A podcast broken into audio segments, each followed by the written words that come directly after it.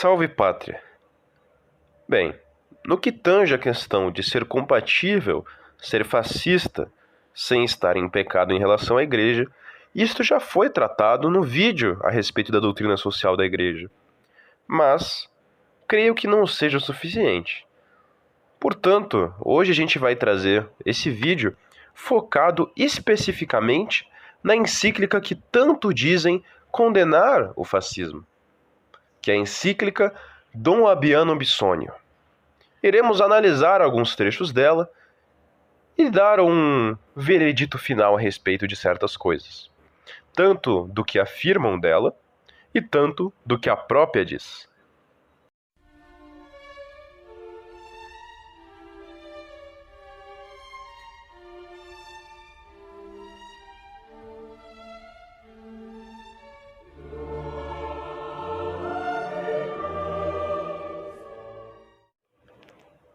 Antes de tudo, acho que é bom a gente dar uma contextualizada para aqueles que não estão incluídos a respeito do tema.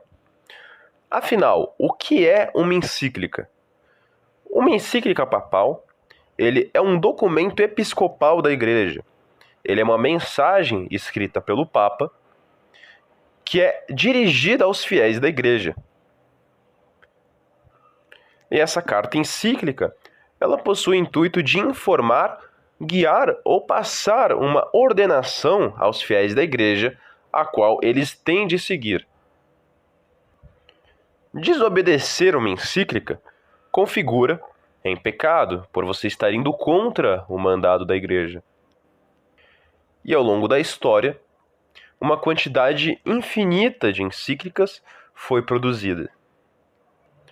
Sendo elas, portanto, essenciais para que saibamos condutas que devemos tomar, tanto em respeito a certas ideologias, tanto em respeito à própria doutrina social da Igreja, que também tem fundamento nas encíclicas.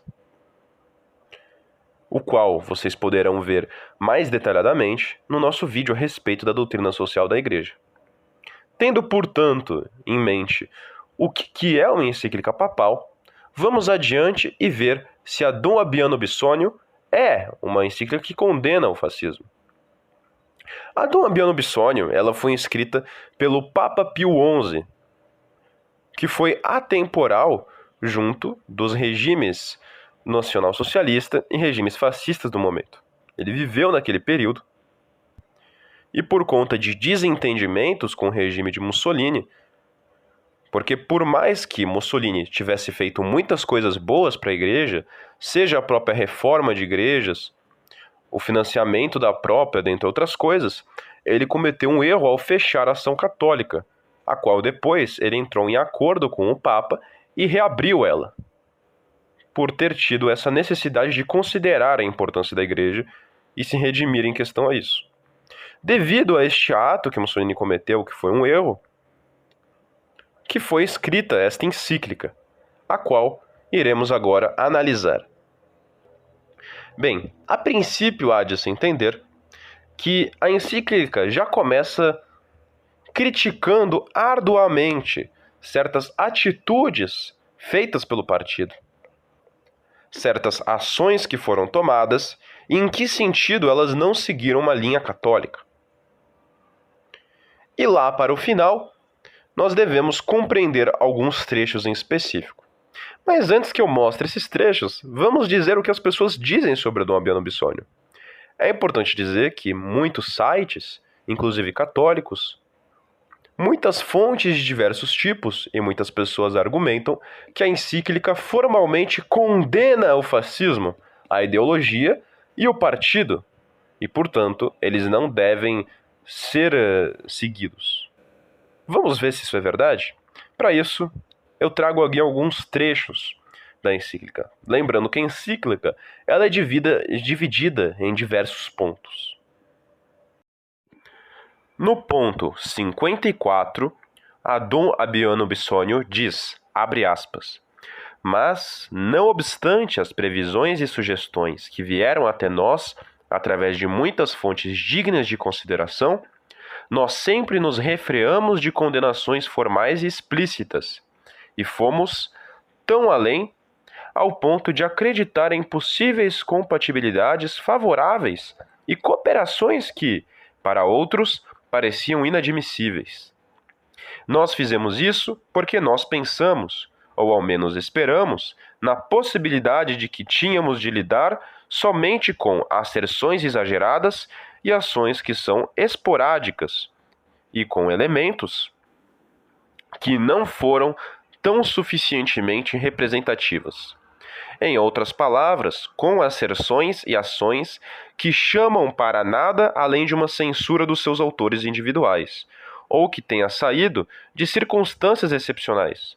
Nós não concluímos que eles fossem a expressão de um programa propriamente assim chamado. Bem, a gente pode ver aqui essa consideração a respeito de uma interpretação, né, do que tange a ideologia. Mas enfim, prosseguindo aqui. No ponto 62 da Dom Abiano Bissônio, ela diz, abre aspas, em tudo o que dissemos até o presente momento, nós não desejamos condenar o partido e o regime como tal. Nosso foco foi apontar e condenar todas aquelas coisas no programa e nas atividades do partido que foram encontradas como contrárias à doutrina católica e à prática católica, e, portanto, irreconciliável o nome de católico e sua profissão. E ao fazê-lo, nós completamos um dever preciso do nosso ministério episcopal para com os nossos queridos filhos, que são membros do partido, para que suas consciências estejam em paz. Ou seja, a gente vê aqui claramente que eles não querem condenar o partido, mas as ações que saíram da questão da doutrina, que é algo que existe em toda ideologia, até no próprio sistema democrático tradicional, até na monarquia. Todo o sistema possui esses desalinhamentos e aqui eles quiseram uh, acrescentar. Mas, antes de irmos para o próximo ponto, eu gostaria de ler novamente esse pequeno trecho para aqueles que insistem em dizer que a encíclica formalmente condenou o partido. Vamos lá, eu vou repetir novamente o que está escrito aqui. Em tudo o que dissemos até o presente momento, nós não desejamos condenar o partido e o regime como tal. Novamente irei repetir. Em tudo o que dissemos até o presente momento, nós não desejamos condenar o partido e o regime como tal. Ponto 62 da Dom Abiano Bissônio. Portanto, a gente vê aqui um pequeno problema. Ou a pessoa leu numa leitura apressada, o que eu espero que seja o caso, não é um problema caso tenha sido, ou um próprio erro de interpretação, ou a pessoa não leu a Dom Abiano Bissônio, o que já seria algo grave. Mas enfim, não parando por aí, vamos prosseguir. Ainda temos mais pontos interessantes a analisar. No ponto 63, Adon Abiano Bissônio diz, abre aspas, Nós acreditamos que nós realizamos, ao mesmo tempo, um bom trabalho para o próprio partido. Que interesse e sucesso o partido pode ganhar em um país católico como a Itália através da contenção em seu programa das ideias, máximas e práticas que não podem ser reconciliados com a consciência católica. A consciência dos povos, como indivíduos, retorna novamente à casa em um longo prazo e procura caminhos que, por um longo ou curto período, foram perdidos de vista ou têm sido abandonados. Novamente, repetirei. Nós acreditamos que nós realizamos ao mesmo tempo um bom trabalho para o próprio partido, que interesse e sucesso o partido pode ganhar em um país católico como a Itália, através da contenção em seu programa das ideias máximas e práticas que não podem ser reconciliadas com a consciência católica? A consciência dos povos, como indivíduos, retorna novamente à casa em um longo prazo e procura caminhos que, por um longo ou curto período, foram perdidos de vista ou têm sido abandonados. Ou seja, que diz que interesse que o partido poderia ter em um país com máximas católicas. Ele há de ser vinculado com o próprio, para que ele possa seguir. Isso aqui também serve como um próprio alerta, claro. Pois bem, vamos agora para o ponto 64 da Dom Abiano Missônio. Abre aspas. E, por fim, para que não seja alegado que a Itália é católica, mas anticlerical nós diremos algo neste ponto. Vós, veneráveis irmãos, que nas grandes e pequenas dioceses da Itália vivem em contínuo contato como o bom povo de nosso país, vós sabeis e veem todos os dias como, exceto quando alguém os engana, como eles estão bem removidos do anticlericalismo. Ou seja, aqui está dizendo o seguinte: você não pode dizer que o país é católico, mas uh, anticlerical, no sentido de não estar subordinado a Roma. Isso também aqui a gente tem que ver, obviamente, como um alerta. Mas como sabemos, o fascismo é obviamente conciliável e ele pode colocar a igreja acima de tudo. Isso existe, inclusive. Foi o que tivemos no caso de Albert Dolfos. A Itália, por mais que não tenha colocado a igreja no comando total, ainda assim a igreja tinha mais poder do que tem na democracia moderna, em qualquer estado atual. Prosseguindo, ponto 65 da encíclica. Abre aspas. É sabido, por todos aqueles que estão familiarizados com a história do país, que o anticlericalismo teve sua importância e força na Itália porque lhe foram conferidas pela maçonaria e pelo liberalismo, quando esses eram os poderes que governavam a Itália. Mas em nossos dias, pela ocasião do Tratado de Latrão, o entusiasmo sem paralelo que uniu católicos em júbilo não deixaria nenhum espaço para o anticlericalismo se não tivesse sido evacuado e encorajado no próprio crepúsculo do tratado. Para que a gente possa finalmente finalizar, eu gostaria de reiterar alguns pontos em específicos. O primeiro é o número 54, o trecho Nós sempre nos refreamos de condenações formais e explícitas o trecho do ponto 62, nós não desejamos condenar o partido e o regime como tal. Outro ponto importante também do 62, que é: completamos um dever preciso do ministério episcopal para com os nossos queridos filhos que são membros do partido.